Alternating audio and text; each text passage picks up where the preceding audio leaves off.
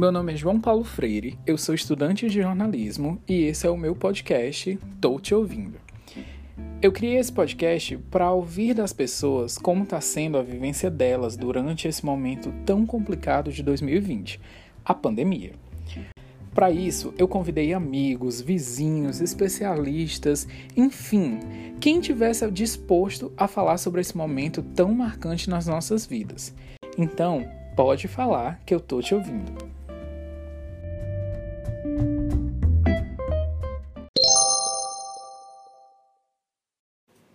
Um pequeno aviso.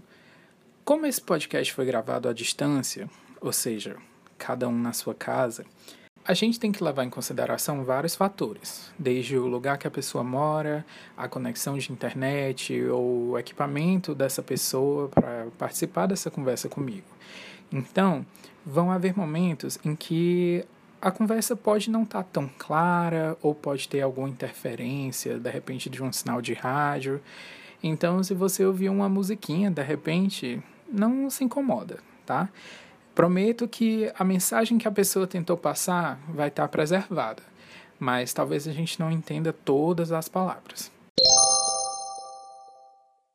Sejam bem-vindos ao primeiro episódio do Tô Te Ouvindo, esse projeto tão especial para mim que está começando como meu projeto de conclusão de curso né, na faculdade de jornalismo. Então, além desse carinho muito especial de ser um projeto desenvolvido por mim, ele tem um pouco desse peso, né, de ser o meu projeto de conclusão, que é o famigerado TCC, né, que é um momento tão marcante na vida de tantos estudantes. E aí, quando eu estava pensando esse podcast, me veio essa pergunta, que é, assim, o guia para esse nosso primeiro episódio, que era o que é uma pandemia, afinal de contas. Para responder essa pergunta e guiar a gente em uma série de dúvidas que muitas pessoas podem ter sobre esse momento que a gente está vivendo, eu trouxe aqui o Alexandre Menezes, que é biólogo e diretor da NHR Brasil, que foi uma instituição que eu já fiz parte, que tenho muito carinho, para poder debater com a gente e sanar essas dúvidas, por que não, né? Então, Alexandre, seja bem-vindo e pode falar que eu tô te ouvindo. Oi, João, tudo bem? Prazer poder contribuir um pouco aí com essa, esse trabalho, né? Essa conversa que você vai trazer aí de um tema tão relevante que o mundo todo está passando, né? Que é a pandemia. Obrigado pelo convite. Sou Alexandre Menezes, eu sou biólogo de formação, a graduação, e depois segui pela área da saúde pública, né, fazendo residência, mestrado, é, depois fiz um treinamento que é chamado de treinamento em epidemiologia de campo, um programa chamado EPSUS, que é um convênio era, né, hoje não é mais, mas entre o CDC de Atlanta, nos Estados Unidos, e o Ministério da Saúde, que forma epidemiologistas para investigação de situações como a que a gente está vivendo, né? Desde pequenos surtos até realmente contextos pandêmicos ou epidemias de maior volume. Atualmente eu estou como diretor nacional de uma organização não governamental que tem sede na Holanda, chama-se NLR, na Holanda. Aqui no Brasil a gente chama de NHR. E aí o H é, substitui o lepra, né? que é usado internacionalmente, mas no Brasil nós não usamos mais o termo para hanseníase. Estou na NHR Brasil desde 2018. Iniciei como coordenador de uma pesquisa multicêntrica para avaliar é, o efeito de uma quimioprofilaxia para hanseníase e hoje estou como diretor da instituição.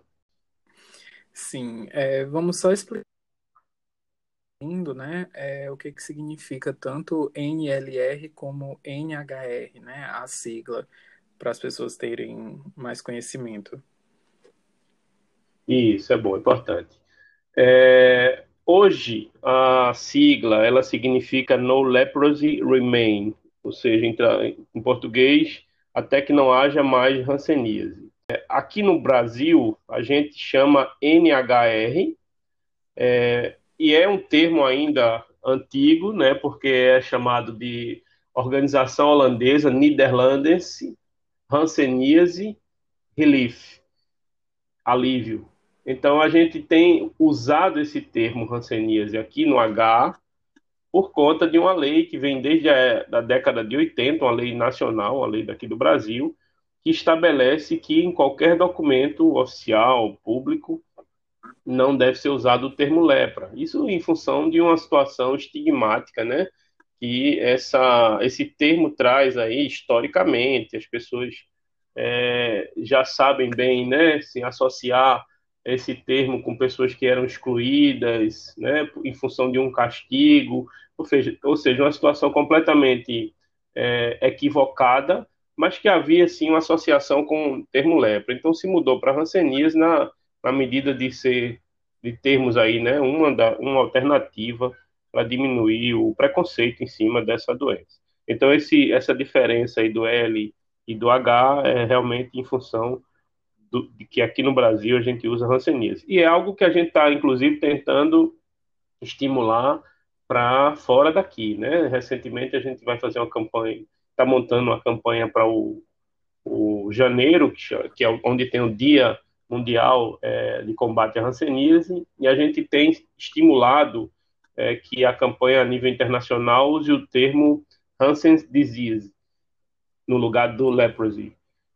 Isso para que a gente tente aí fazer internacionalmente, né, também esse movimento de é, desvincular a, o termo, né, a doença bíblica histórica do preconceito. A é uma doença que a gente tem tratamento, gente. Então, é, procurem saber, né, sinais, sintomas, procurem o médico quando vocês é, refletirem algum sintoma desses que são característicos da doença. É, as outras doenças também precisam ser tratadas. Não é porque agora a gente tem o coronavírus que o coronavírus vai pedir assim um, um tempinho para as outras doenças para ele poder agir sozinho. Então, é, precisamos nos cuidar. É, Alexandre, eu ia pedir para a gente começar já falando sobre é, o que seria a definição de uma pandemia, né? Tá certo, João. Veja, o que chama epidemia e o termo, na verdade, ele não tem a ver com geográfico, né? O termo quer dizer o que se abate sobre, sobre a população, né? É... Aí você já analisa num contexto mais ampliado, de geograficamente, né? Epidemia de dengue no país, epidemia de dengue num estado, né? Então a gente já considera uma distribuição geograficamente mais abrangente. Tá? E uma pandemia se caracteriza quando aquela epidemia que estava localizada, ou aquele surto que estava localizado, começa a tomar distribuição mais ampliada, além daquele território nacional, né? Ou seja, começa a passar de um país para outro, atingindo aí um continente ou mais de um continente. Então, é, a gente pode, pode dizer assim, simplificar a pandemia como uma epidemia que ultrapassa as fronteiras de um continente, ou ela pode ocorrer em diversos países simultaneamente. Obrigado pela definição, acho que vai ficando mais claro para as pessoas, né, que é uma coisa assim que realmente está afetando todo mundo, é, contrariando informações que são passadas cotidianamente para a gente, né, de é, fontes negacionistas da doença e coisas do tipo. O coronavírus, né, como a gente tem esse conhecimento da nomenclatura, ele já afetou o mundo inteiro. Acho que é, todos os países tiveram casos, né, de coronavírus. E é uma coisa muito séria que está acontecendo com a gente. Então, é, eu queria até abrir aqui um momento para a gente dar uma reforçada é, nas medidas de prevenção ao coronavírus tem o distanciamento social, né? É a questão de lavar as mãos, não é isso, Alexandre? Exatamente, João. É, uma coisa importante que a gente precisa é, trazer né, para a discussão, a gente já teve uma pandemia registrada, né? Foi em 1917, pelo, pelo vírus é, da gripe H1N1 é claro, naquela época a gente tem aí que considerar a diferença né, de situação, de tecnologia, de acesso a, aos serviços de saúde, de conhecimento das pessoas, né, de divulgação é, das informações totalmente diferente de hoje. Então, mas veja, o vírus que causou a pandemia de 1917, ele foi o H1N1, um vírus que a gente convive com ele hoje, né? Quando a gente passa a conviver com aquele patógeno, né, com aquele agente causador da doença, é, de forma contínua, ou seja, ele se adaptou, digamos assim, a gente chama isso de endemia, tá? Eu estou trazendo antes de falar um pouco na prevenção, João, só para poder a gente entender também é, como é que a gente vai ter aí a prevenção para a COVID, né? Para o SARS-CoV-2. Claro. Então, assim, hoje a gente convive com a vírus da gripe, vírus, diversos vírus, né? Influenza, que é o, são os vírus da gripe, e a gente tem vacina para eles, né? Então, ao longo de, de muitos anos, a gente conviveu com surtos do H1N1 que iriam trazendo aí mortes, casos graves, assim como a, a Covid está trazendo agora. Qual é a situação que diferencia? E aí a gente vai falar sobre prevenção.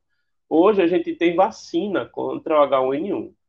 Tá? Então as pessoas podem ser imunizadas e isso as protege, ou pelo menos protege a grande maioria né, de ter a doença ou de ter a forma grave da doença. A Covid não temos. Né? Estamos aí, todos estão acompanhando a, o, o, movimento intenso de, de várias, né, é, várias iniciativas para a produção da vacina, mas ainda não temos a vacina disponível para a sociedade, para a população. Eu acho que a gente pode sintetizar como medida de proteção, realmente. Principalmente, vamos respeitar o distanciamento social. Isso é fundamental. A sociedade precisa agir é, obviamente, isso precisa também ser estimulado pelos governos, né? É, mas precisamos agir em defesa da nossa própria existência, né? De todos, não é uma coisa individual. Então, vamos manter o distanciamento social. Lavar as mãos com água e sabão. A gente sabe que o sabão é eficiente para inibir a infectividade do vírus, né? Ele acaba com aquelas partículas, aquelas é, partículas proteicas, né? Que o vírus usa para poder fazer a infecção e usar máscara. Então, João, essas são as medidas que certamente, se a gente fizer direitinho, a gente consegue reduzir muito a transmissão da, da doença. E o sabão, né, é, a água e o sabão, eu acho que é, é essa questão, né, de lavar as mãos, é, uma, é um ensinamento tão antigo, assim, que eu vejo, é, eu cresci com esse ensinamento, né, de tipo, é, limpar as mãos antes de comer, por exemplo, antes de pegar na comida e coisas do tipo, é, e que é, as pessoas acho que acabaram esquecendo, né, até antes da pandemia, da eficácia de um processo como esse, que é tão simples, mas que é, ajuda a eliminar tanta coisa que está nas nossas mãos.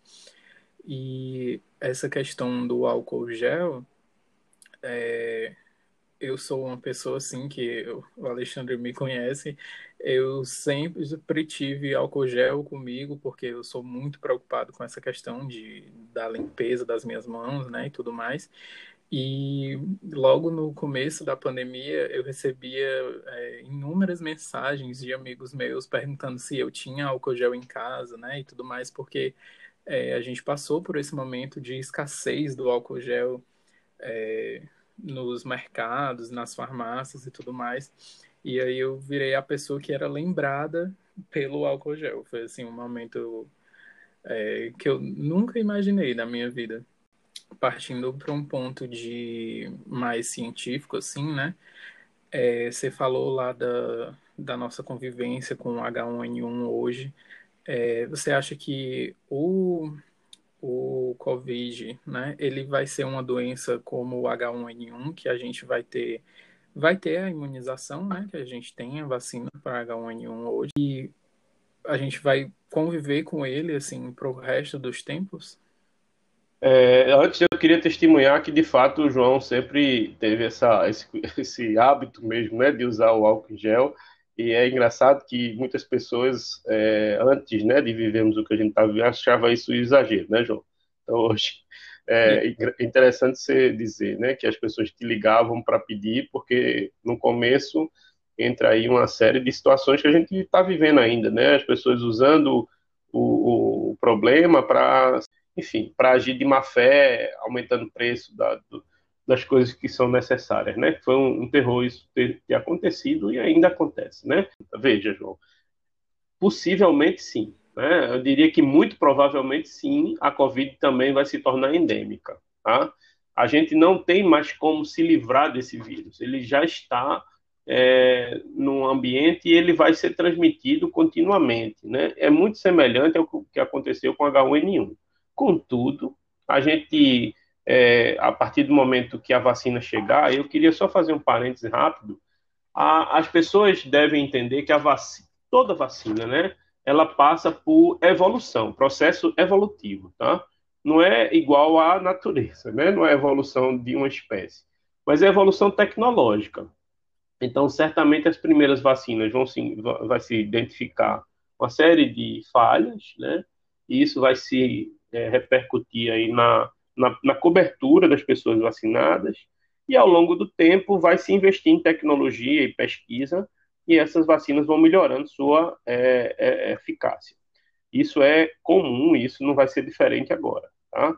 Então a gente vai ter aí uma vacina que vai ser razoável no começo e ao longo do tempo ela vai melhorando. Então a gente ainda vai ter muito tempo, né, de transmissão da doença, até que ela se torne endêmica como é a gripe pelo H1N1 e que muito pouca gente sabe, João, que a, a, todo ano a gente tem um número elevadíssimo de óbitos pe, pelo H1N1, sobretudo em grupos de risco, né? Pessoas com é, idade acima de 60 anos, pessoas que têm outras doenças respiratórias, é, gestantes também, é um vírus bastante sério para uma gestante.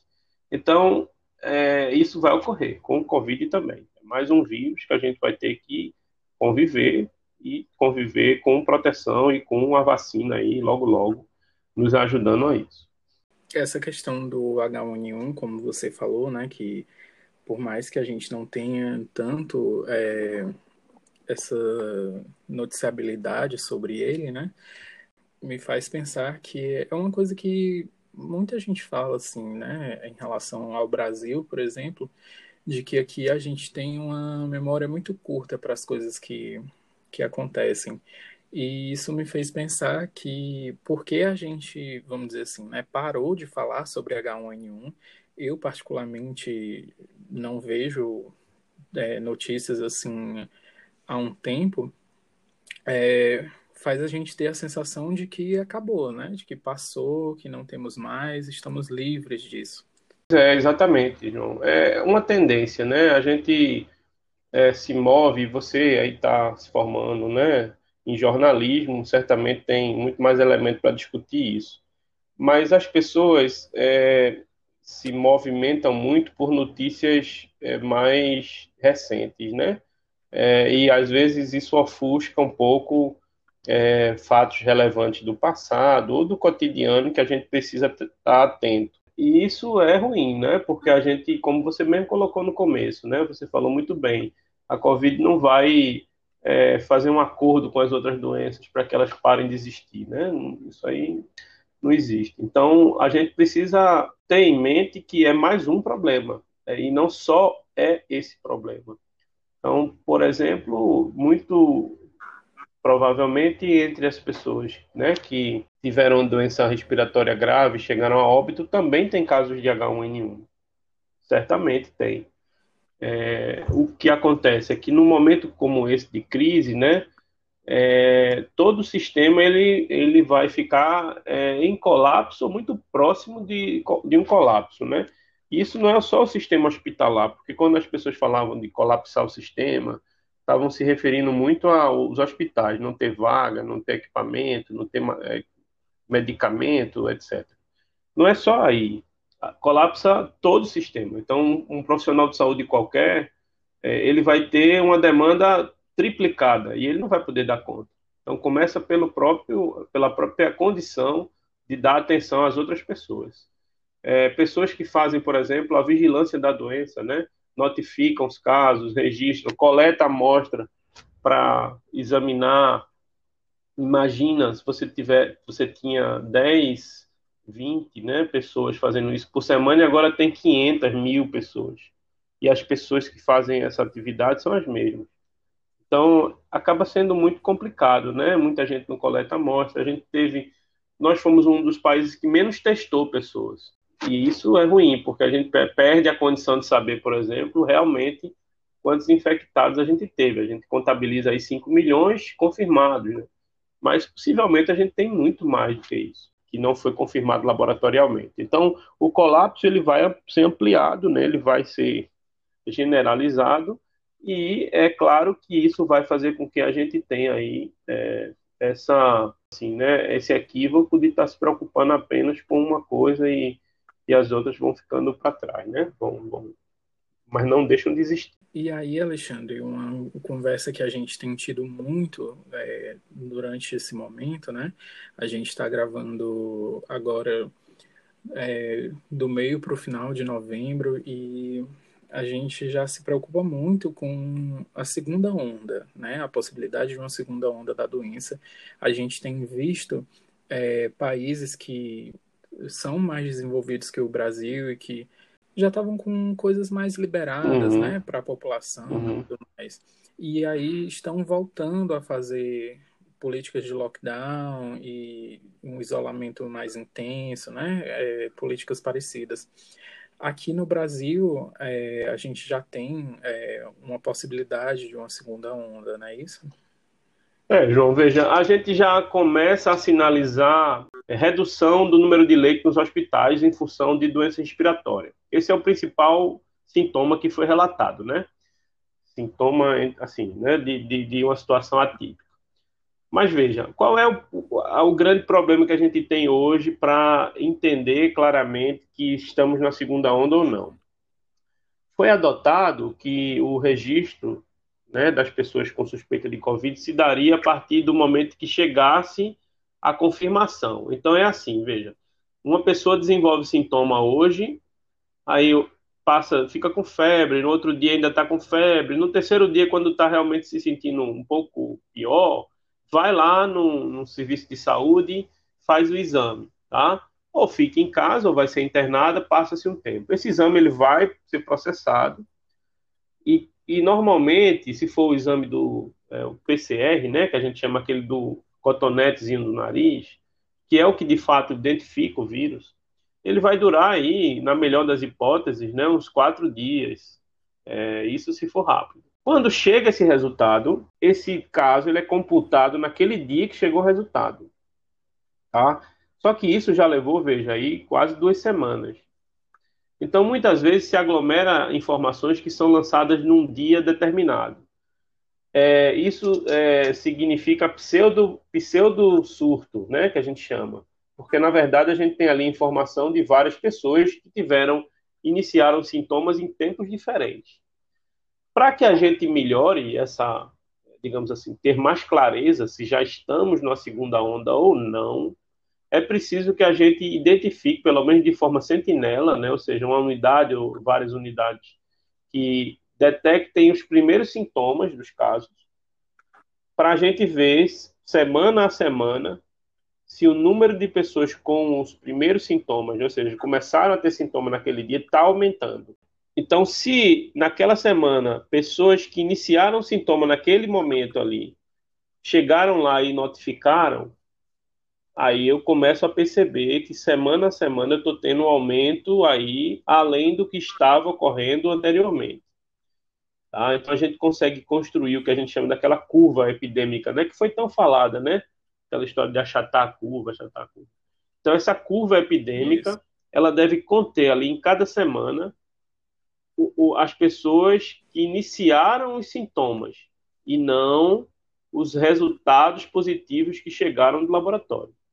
Então, o resu... se aquela semana ali eu tiver informação de conf... pessoas confirmadas com Covid, baseado numa enxurrada de exames que chegou naquele dia, eu não tenho muita clareza. Tá? Porque pode ser pessoas que iniciaram sintomas em vários dias diferentes. Mas se naquela curva daquela semana eu tenho só pessoas que iniciaram sintomas ali naquele dia, mesmo que a gente não tenha confirmado, mas é um forte suspeito, e a epidemiologia trabalha assim, aí sim eu vou dizer, olha, essa semana está aumentando, a outra aumentou mais ainda. Então a gente já pode caracterizar como segunda onda. Hoje, João, em função dessa, dessas, desse problema, eu diria assim, né, da, do registro dos casos, a gente não tem muita clareza para dizer que é a segunda onda, sabe? Clareza que eu digo assim, é evidência.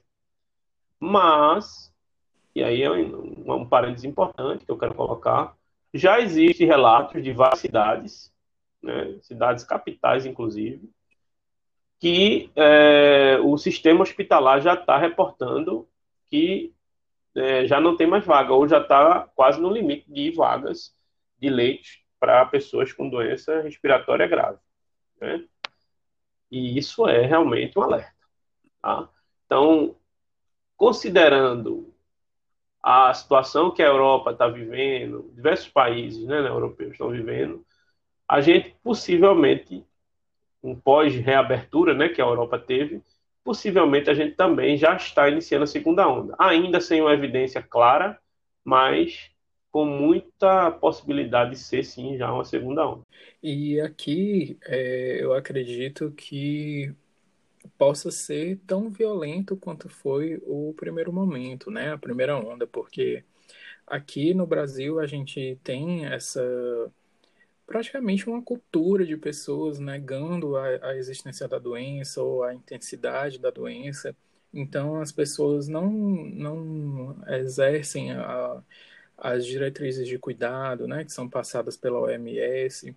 A gente tem é, o governo que nega também essa questão da doença e dificulta o acesso a várias questões é, que, enquanto a gente está vivendo um momento como esse, é, é claro que o desmanche do Sistema Único de Saúde que a gente tem aqui, o SUS, né, que é um, um bem tão precioso no Brasil, é, eu tenho certeza que esse desmanche do SUS ainda está passando por debaixo do pano, né? Que a gente não está vendo assim todos os dias se falar sobre isso. Então é uma coisa que na minha cabeça a segunda onda ela vai ser tão fatal como foi com a primeira, né? Tipo em relação aos números de mortos, infectados e coisas do tipo. Pois é, um problema grande é esse, viu, João? É a comunicação equivocada, as pessoas aproveitam esse momento para distribuir né, notícias falsas, é, muito problema aí com a gestão da crise, né, a partir principalmente da, do governo federal, a gente tem troca de profissionais, né, de direção, é, é, enfim, mensagens equivocadas, né, mensagens de, de, de negação do problema, é, isso tudo não, não contribui nada, né? Muito pelo contrário, isso só atrapalha. As pessoas tendem a seguir, né, ou pelo menos se orientar o que as autoridades dizem, né? Então é, é realmente é necessário que as autoridades entendam seu papel, né, de responsabilidade nessa crise e realmente atue de forma responsável, como deveria ser.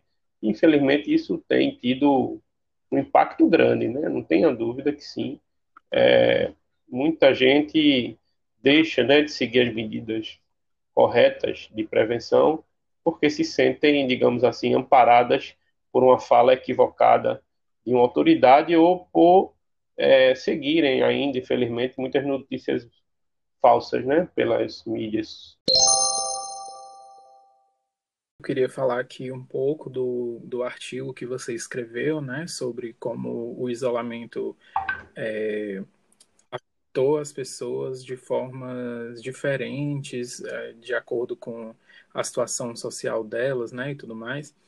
O artigo a gente fez em conjunto, né, com dois professores do Instituto Federal é, de Pernambuco, né, o Dr. Anselmo Bezerra, Dr. Carlos Eduardo, e também com o Fernando, né, que também é professor é, é, estatístico. E a ideia, e foi um formulário desses Google Forms, né, que a gente é, criou, foi lançado aí de forma é, disseminado por compartilhamento mesmo com conhecidos e redes de, é, sociais, né?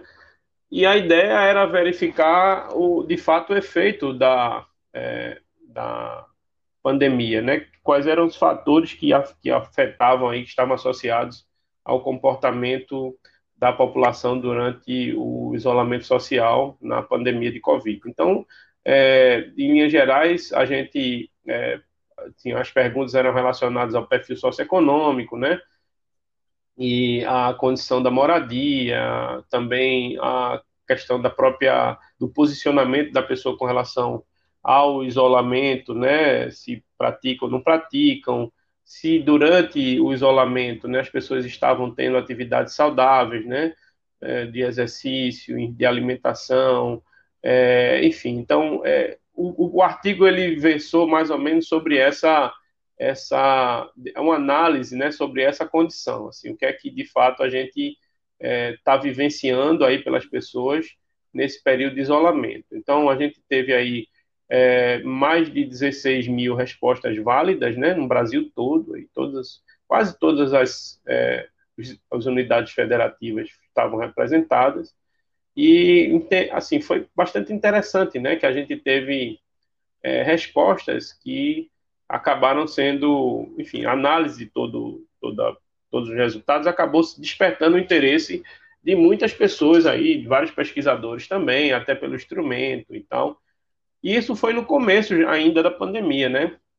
Então a gente tinha um mês aí mais ou menos de onde as medidas é, governamentais, né, de isolamento tinham sido determinadas e a gente olhou aí para aquele é, aquele momento inicial. O que é interessante nisso é que assim é, um, um, resultado que evidencia de forma bem é, legal, né? Assim, que a maior parte das pessoas é, concordavam com, né, com o isolamento social naquele momento.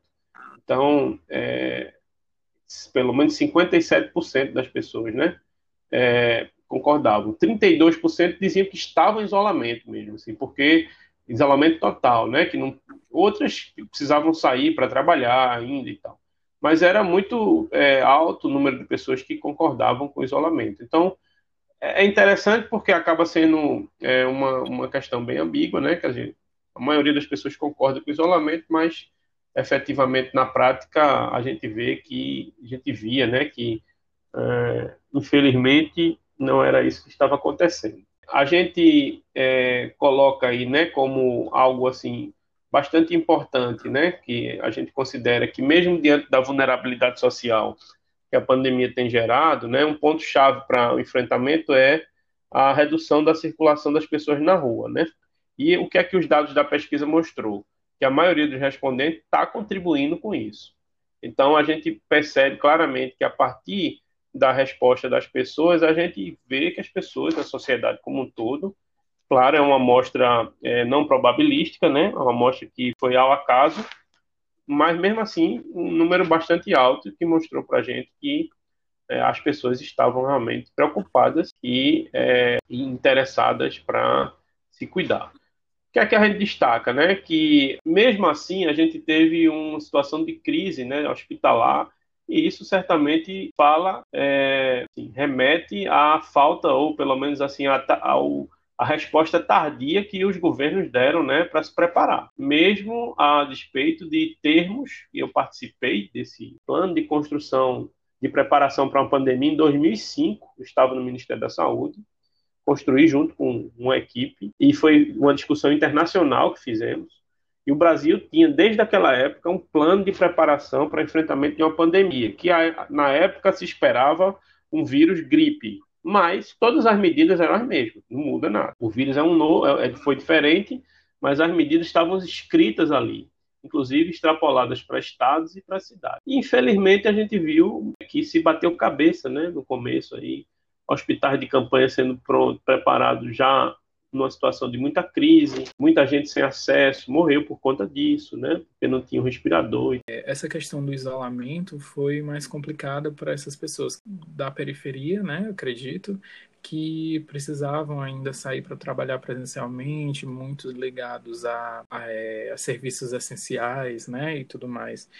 E é uma questão realmente complicada, porque eu penso que o isolamento, que é uma coisa que a gente que é a chave para a gente sobreviver, né, a essa questão da, da pandemia, foi assim um, um direito roubado de muitas pessoas, né, que a gente via que é, eu, eu entendo, né, que existem serviços que assim não podem parar e tudo mais, mas que era complicado, porque quando a gente ia no supermercado, por exemplo, eu, eu particularmente não percebia uma, uma redução da equipe, né, da, das pessoas que trabalham no supermercado e coisas do tipo.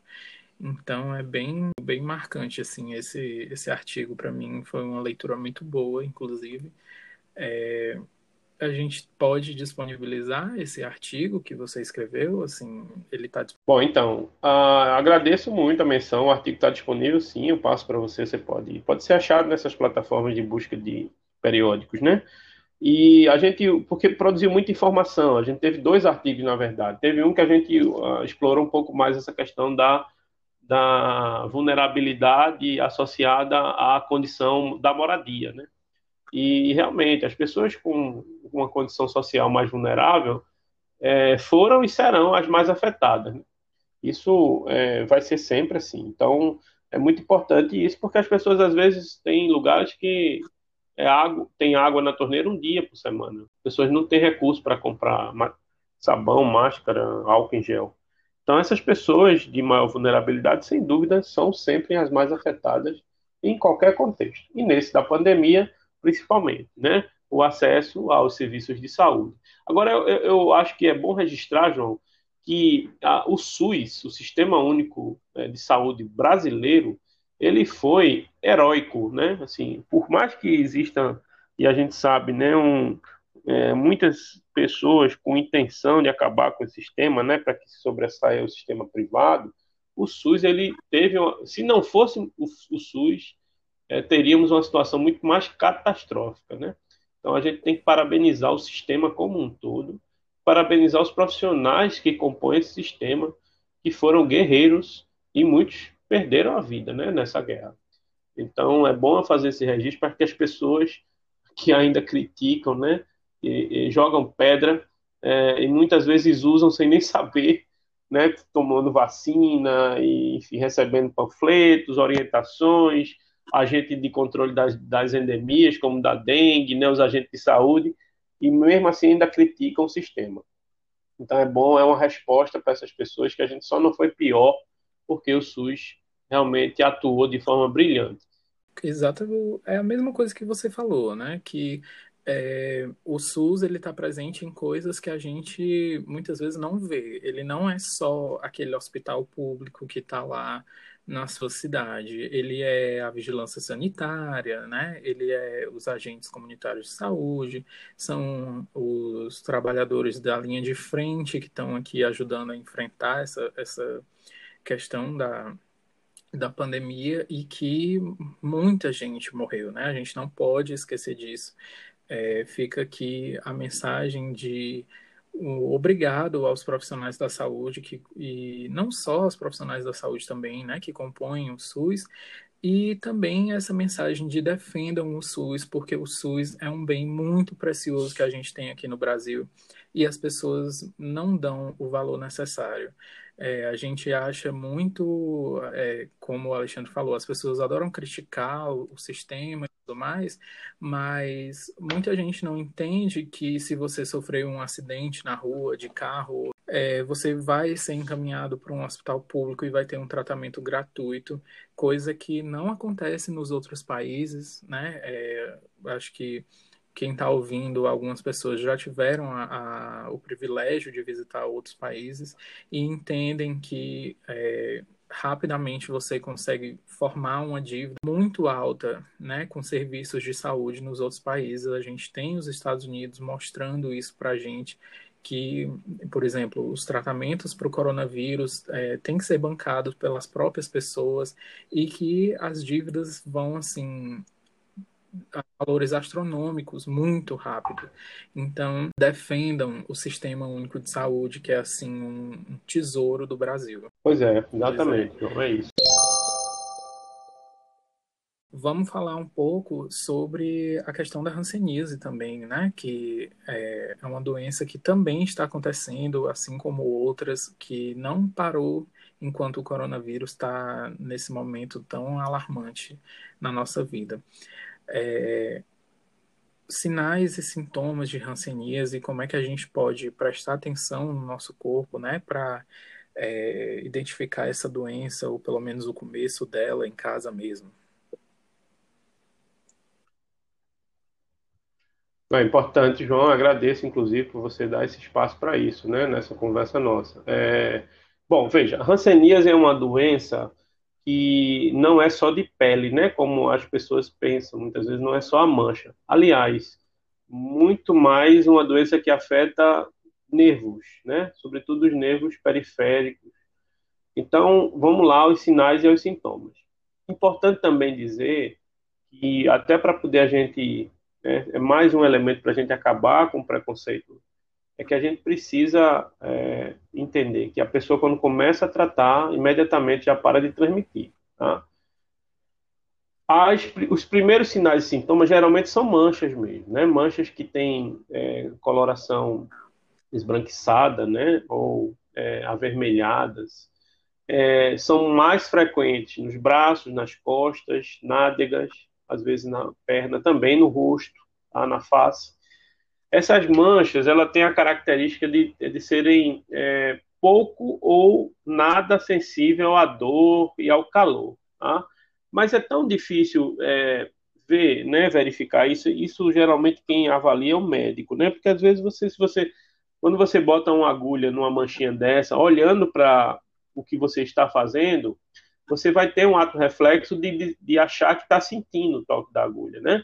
Então, mesmo que essa sensibilidade naquela mancha seja diferente de outro ponto, você não, não é interessante fazer esse, digamos assim, autoexame, porque pode ser um, pode ser um equívoco. Então, são manchas, como eu disse, né, é, que podem ser de diferentes tamanhos. Essa característica dessas manchas é que elas são anestésicas, né, é, ou seja, não, se, não são manchas em que a pessoa naquele local não sente a dor é, ou não sentem variação de temperatura, né, calor ou frio. É, mas mais uma vez eu reitero, isso precisa ser visto pelo médico. Há também outros sintomas que aí são mais relacionados à principal característica da hanseníase, né, que são sintomas nervosos, de nervos, né? Então essas pessoas podem perder força nas mãos, nos pés, tá? dores fortes né, no braço e perna. Isso também são características da doença. Então, são os sintomas iniciais que devem ser sintomas, né, sinais de alerta para que as pessoas procurem um médico para que seja feito realmente o exame. O exame, ele é, é, na maioria das vezes, é um exame clínico mesmo, médico, e não precisa necessariamente ser só um dermatologista, tem muitos médicos da atenção primária, né, das unidades de saúde que estão médicos e médicas, né, vou lembrar, que estão capacitados para fazer o diagnóstico e já iniciar o tratamento. Tá? Então, não é necessariamente é, uma doença que tem que ser diagnosticada pelo dermatologista. Quando esses profissionais médicos têm dúvidas, sim, remete ao profissional especialista. Mas é, sinais e sintomas iniciais são manchas, na pele, brancas, né, branquiçadas ou avermelhadas, que geralmente são é, não apresentam sensibilidade. Tá? Pode ocorrer em várias partes do corpo, mas é muito frequente na face, nas costas, nos braços, nádegas, pernas também. Então é importante estar alerta, né? Uma manchinha que surgiu, que é estranha, é, olhar para ver se tem casos de hanseníase na família, ou já teve, ah, tive, mas foi há cinco anos atrás. É exatamente isso que acontece. Porque é uma doença de transmissão muito lenta. As pessoas às vezes se infectam, passa muito tempo, anos mesmo, sem é, ter sintomas. E podem aparecer depois de vários anos. Ah, eu, eu morei com uma pessoa que teve hanseníase, mas isso faz uns oito anos atrás. Não tem nenhum problema. É, sim, suspeito e deve fazer o exame. Sim. É, então fica aqui, gente, a mensagem. É, prestem atenção ao corpo de vocês, né? É, para a e para as outras doenças, não deixem de procurar é, os serviços médicos. É, eu sei que é um momento assustador para todo mundo, que, que a gente ainda está vivendo, né? Que a gente ainda vai viver por um bom tempo, mas é, as outras doenças são igualmente sérias ao coronavírus. É, não deixem passar qualquer sinal de, de coisas que estejam acontecendo no corpo de vocês. É muito importante prestar essa atenção. examinem tudo, né? É, por exemplo, para o caso da hanseníase, procurem manchas que são um sinal é, mais comum, né, da hanseníase. E hanseníase tem cura e tem tratamento, então não deixem passar é, essas avaliações médicas. Alexandre, é, eu quero agradecer imensamente a sua disponibilidade de estar aqui gravando com a gente. É, com a gente é ótimo, comigo, né? É, e quero abrir aqui esse momento para você é, divulgar a NHR também, né? Agora tem um podcast e tudo mais. Então, deixar aqui para você falar o que você achar melhor de recomendar também. João, a gente que agradece, né, toda a equipe da NHR pelo espaço, particularmente, né, pela oportunidade de falar não só da hanseníase, um tema que é, eu tenho é, particular interesse e é, carinho para que a gente enfrente isso, né, enquanto sociedade. E, mas enquanto toda a equipe da NHR, a, a NHR tem sede aqui no Ceará, né? É, bom, é uma instituição que ainda é ligada a uma sede holandesa, né? Existem outros cinco, outros quatro países, né? Com escritórios também que trabalhamos fortemente, né? Na, no, é, no enfrentamento da hanseníase, mas também outras doenças chamadas negligenciadas. É muito importante a gente trazer aí à tona que a gente precisa, né? E esse é um dos mais os trabalhos mais é, interessantes que a gente tem feito, né? Que a gente precisa contar com a adesão das pessoas e aí a gente tem investido muito na comunicação. Você participou disso, né?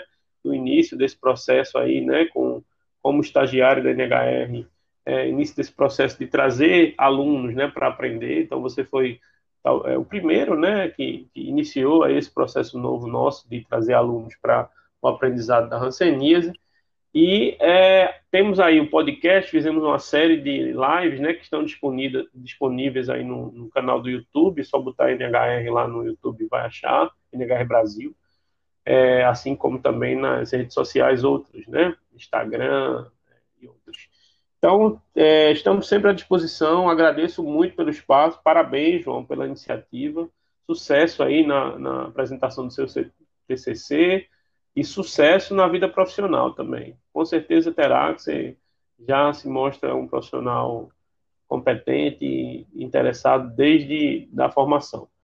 E eu vou disponibilizar aqui na descrição do episódio é, as redes da NHR Brasil e também é, a pesquisa do Alexandre para que a gente, para que vocês possam dar uma lida, né, e prestigiar o trabalho dele, que é realmente um trabalho muito interessante.